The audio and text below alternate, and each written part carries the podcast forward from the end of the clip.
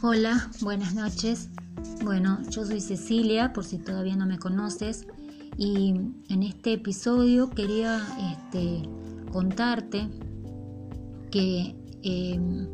a la par que iba este, adentrándome más en las prácticas de, yoga, como te había contado en el episodio anterior, em, fui descubriendo también eh, una nueva forma de pensar y de analizar las cosas de la vida diaria. Em, eh, yo por ese entonces eh, estaba, era, era, muy joven, era muy este, inexperta en muchas cosas, era madre de tres hijos y estaba eh, sola en una ciudad lejos de mi familia. ese fue un gran aprendizaje para mí, pero también fue, fui eh, buscando la compañía, eh, no tanto de las personas como de nuevas formas de pensamiento. Algo en mi interior me, llamaba a esas cosas y no tanto a, conversaciones banales y a, salidas, este, si se quiere, superficiales, que también los hacía, pero este, que en definitiva no me dejaban nada eh, con respecto a lo que yo eh, sentía que debía o, que me debía. Em, en ese momento recuerdo que este, em,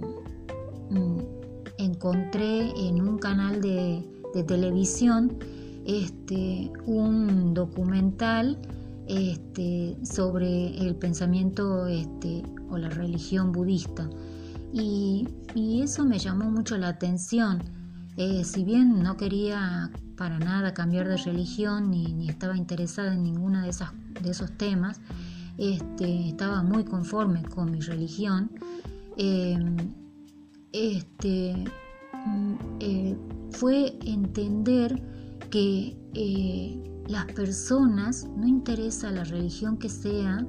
este, después, después fui corroborando ese, este pensamiento, em, eh, todas las personas indefectiblemente buscamos a ese ser supremo, a ese ser más grande que nosotros, a ese ser que este, eh, algunos lo llaman eh, universo, otros lo llaman la energía, otros lo llaman la fuente, otros lo llamamos Dios y este o algún otro profeta. Pero este en definitiva todo lo que buscamos es el amor de que, viene de ese ser. Eh, el amor con mayúsculas el amor sin condicionamientos el amor en donde todas las personas no interesa las diferencias que tengamos somos iguales ante sus ojos. Em, ese fue otro gran descubrimiento por ese entonces y me hice muy fanática de los libros de autoayuda y particularmente